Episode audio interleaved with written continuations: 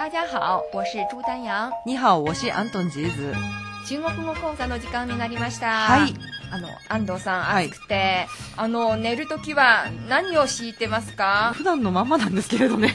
中国人はえ、涼紙を敷くんですよ。ああ、なるほど。涼しい。席と書きますね、これに。そうですね、ええ席はシートの意味ですね。シートの意味ですね。はい。はい。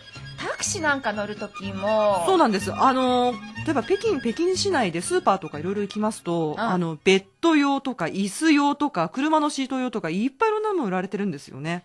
この涼紙ですね。リャンシーです。あの、竹で。でできたものとか、うんあとはその、要するに畳の表、あの、いぐさでできたものっていうのもあって、ありますねなんか通りか。かるとすごく、あ、いい匂いがするっていうふうに思うんですけどね。そうですね、えこの頃になりますとほとんどの家庭はこの涼紙を敷くんですねああ、なるほど。うん寝苦しくなくていいですね、これって。いいですよ必ず使うものですそうですね。しかも畳の匂いがして、あ、懐かしいなんて思ったりして。安藤さんも試してみてくださいはい。はいでは今日の学習に入ります、はい。まずミニテストの回答ですはい、えー前回のミニテストはこれでしたね。えー入学手続きはどのように行ったらいいですか？はい怎么办入学手续？怎么办入学手续でした？はい。いかがでしたか？では前回習った内容を少しおさらいしましょう、はい。7課の本文ですねはい、そうですね。宮崎さんがやっと留学したい大学に入りました、は警備さんとの会話ですそうですね。はい。我是日本留学生，怎么办？入学手续？请您到留学生办公室办理。実際来た時にですね、役に立つフレーズがいろいろありましたね。例えば、ざまぞうですね。そうですね。えーどう行きますか？とそか手続きするときになんかいろいろ紙があって、ざましえとか、ざましえどう書けばいい？どう書けばいいかとか、なんかわかんないこと言われて、これ、ざまにえん。そうですね。2円は読む読む、発音。発音するですね。我是日本留学生，怎么办？入学手续？请您到留学生办公室办理。ざま後ろにプラス動詞というフレーズを覚えれば便利になりますはい、そうですね。それから単語としては入学手続きルー、えー、ルーシュエ小シですね。入学手續入ですねルーです。はい、入学手續。もう一つは、留学生が絶対行かなければならないところ、はい、えー、ルーシュエションバンコンシーですね。留学ルーシュエション、留学生ルーシュエションバンンコンシはい。入と留の発音違いますよ。ー。違いますね。はい。入学的入。留学的ルーシュエ。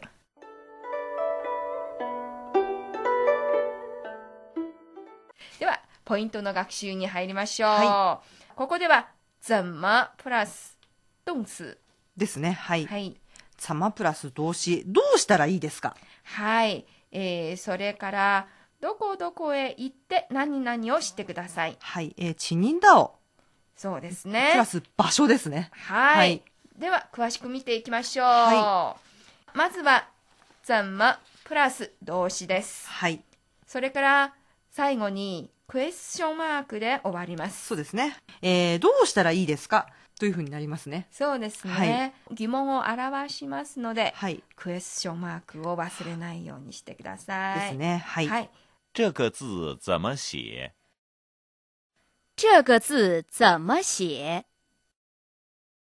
この字はどう書けばいいですか？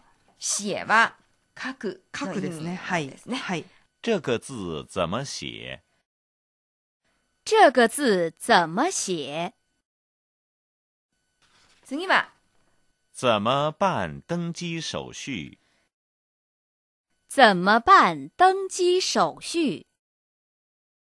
搭乗手続きはどうしたらいいですか？あるいはチェックインはどのように行ったらいいですか？そうですね。えーこれは空港でですね。はい。怎么办登机手续？怎么办登机手续？なんですけれども、この漢字の意味は日本語でどう説明すればわかるんでしょうか？バン。えー、手続きをするとかいうふうなニュアンスになると思うんですけれどね。はい、はい手続きをするときに必ずこの办手续、办を使います。ですね。ははいい。。怎么办登机手续？次です。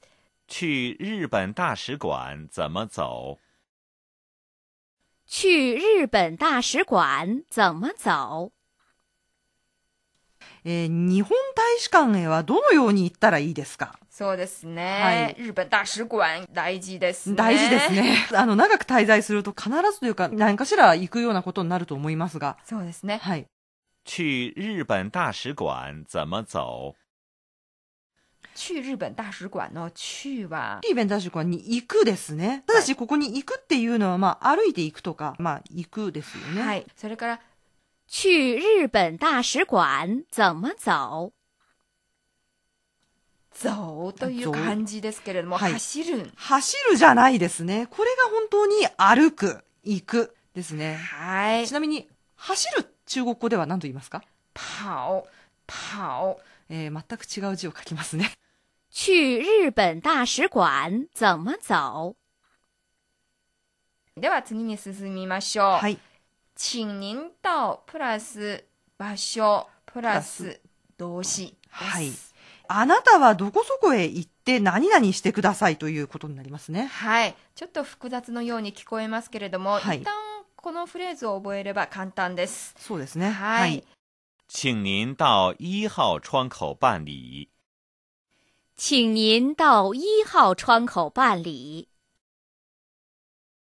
一番窓口へ行って手続きをしてください。これは銀行へ行って必ず耳にする。耳にしますね。あの、はい銀行のアナウンスで、あの、銀行の銀行員さんがボタンポッと押すとアナウンスで流れてくる あのフレーズなんですよね。そうですね。はい。请您到一号窗口办理。请您到一号窗口办理。